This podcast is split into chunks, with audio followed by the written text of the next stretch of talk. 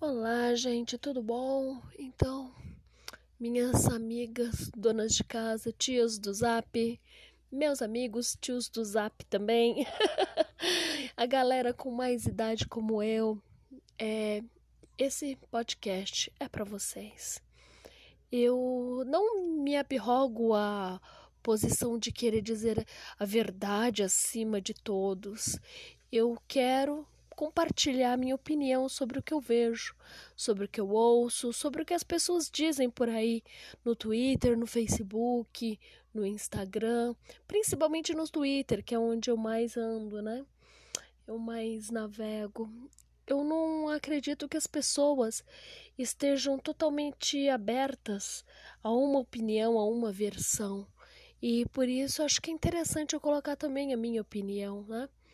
É, primeiro eu queria falar sobre a saída do Weintraub. Gente, é, eu, eu sou apaixonada por aquele ministro desde que ele entrou.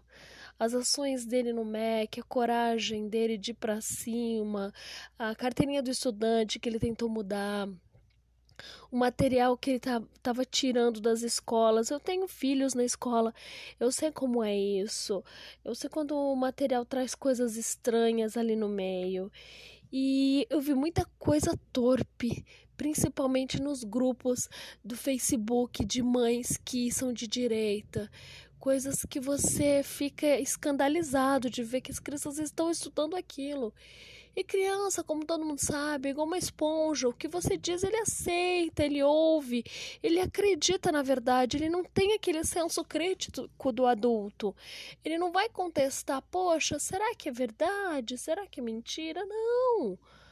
Os meus meninos, o que eu falo a eles, eles ouvem eles aceitam. Uh, eu tenho que tomar cuidado com isso, porque às vezes é a minha opinião, não é a visão total do mundo. Então eu falo: olha, é, a mamãe pensa assim, né? Não é todo mundo no mundo pensa igual a mamãe, mas esta é a minha visão, garotos. E é, a saída dele, nossa, parte meu coração. parte meu coração. Tem um homem mais fofinho do que aquele, gente. Ele lembrou lá da Noite dos Cristais, quando foram atrás dos youtubers, atrás do pessoal do Twitter. Eu, eu vejo que ele tem aquela qualidade do grande grande homem, né? Aquela visão do, do, do acontecimento geral. Ele não se prende a um ou outro fato, né? E nós precisamos tanto disso na política para poder fazer a mudança que nós precisamos. De homens assim, homens com uma visão mais ampla, maior, mais dedicada, né? E a saída dele para mim é como se fosse o, o, anúncio de uma perda, uma perda grande, sabe? Que nem quando você é, perde um amigo, então é a perda do Weintraub. Aquele homem é demais, uma pena. E coraçãozinho apertado, quem será colocado no lugar do Weintraub? Oh, será que é uma pessoa que vai fazer jus? E ainda tem aquela, né, que todo mundo que é empresário sabe disso. Quando você começa uma empresa e você contrata funcionários, você precisa primeiro treiná-los, né? É, esperar eles se adaptarem, se conhecerem, né? Não dá para você de primeira chegar e lançar a pessoa e esperar que tudo funcione, que todo mundo fique amigo, que tudo funcione. Tem um tempo, tem um tempo, né? Geralmente, empresas eu ouço falar que leva seis meses para você treinar um funcionário. Então, vocês imaginem, né? Nós vamos ter agora um novo ministro que vai ter que conhecer com quem ele trabalha, vai ter que saber quem agrega, quem a, a, atrapalha. E ele ainda vai ter que pegar tudo isso e vai ter que trabalhar com tudo isso para depois fazer alguma mudança. Quer dizer, quem sai ganhando com essa perda sempre é os opositores, sempre, né? É muito triste ver isso que aconteceu com o Weintraub. E é, torcer para o próximo que entrar, ser alguém que já conheça, sei lá, talvez a vantagem de ser alguém que já trabalha lá com o pessoal, já tem alguma experiência, né? Torcer, né? Para aqueles que são cristãos, por favor, joelhos no chão, amigos. Essa é a hora de pedir para a gente ter um novo ministro da educação que vale a pena, tão legal, ou quem sabe até mais que o nosso amado Weintraub. né? E é, essa daí é uma da, das coisas que eu mais gostei foi que o ele saiu, mas não saiu derrotado, ele saiu uma pessoa digna, sabe? Ele é incrível até nessa hora. Então, um beijo, Aintraub, você é um cara. Gostei demais de você lá no Ministério da Educação.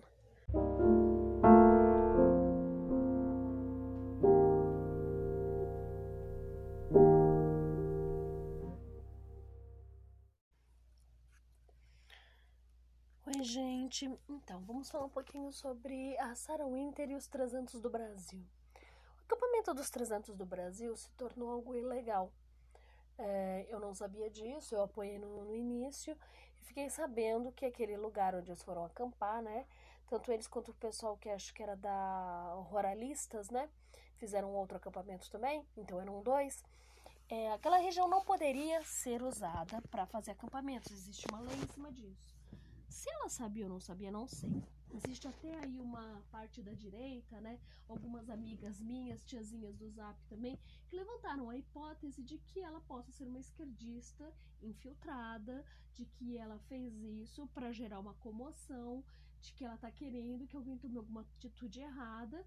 E, bom, é muito complicado, gente, imaginar que ela não, não tinha essa informação de que ali não era um lugar que poderia ser usado realmente geram uma, uma duvidazinha lá no fundo, né?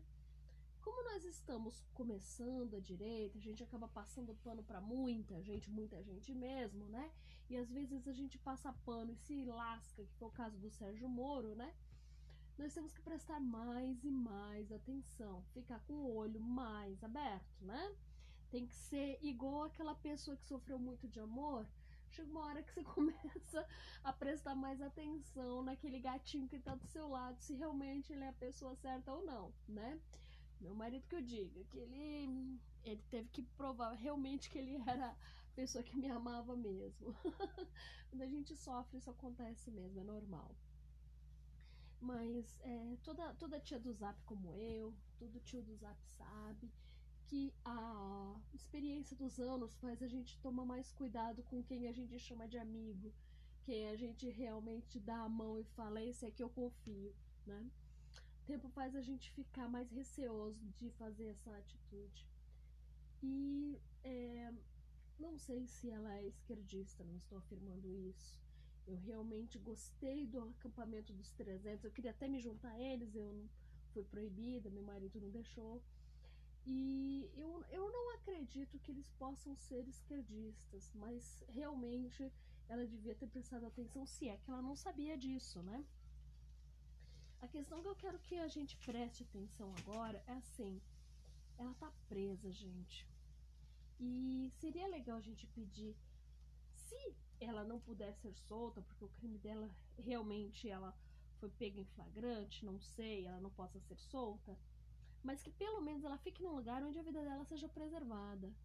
Porque é, ser mandada para penitenciária é muito arriscado. Ela pode sofrer aí uma é, todo tipo de ameaça e podem vir a fazer algo contra ela, algo pequeno ou até é, sério, muito sério, muito grave. Então é necessário a gente tomar cuidado com isso, sem dúvida, sabe? Eu acredito que nós precisamos ver isso, pedir que ela tenha a integridade dela física mantida, que ela esteja num lugar separado, se não for possível, que ela seja libertada, né? Uma fiança. Eu acredito que isso é possível também. Acredito que a direita deva pedir isso, entendeu? Não é passar pano de que, ah, tadinha, ela não sabia. Muito complicado acreditar que ela não sabia, mas se sabia ou se não sabia, a questão é: a vida dela tem que ser preservada se há pessoas é, ameaçando ela, ela não pode ser mandada para junto desse pessoal. Não pode, né?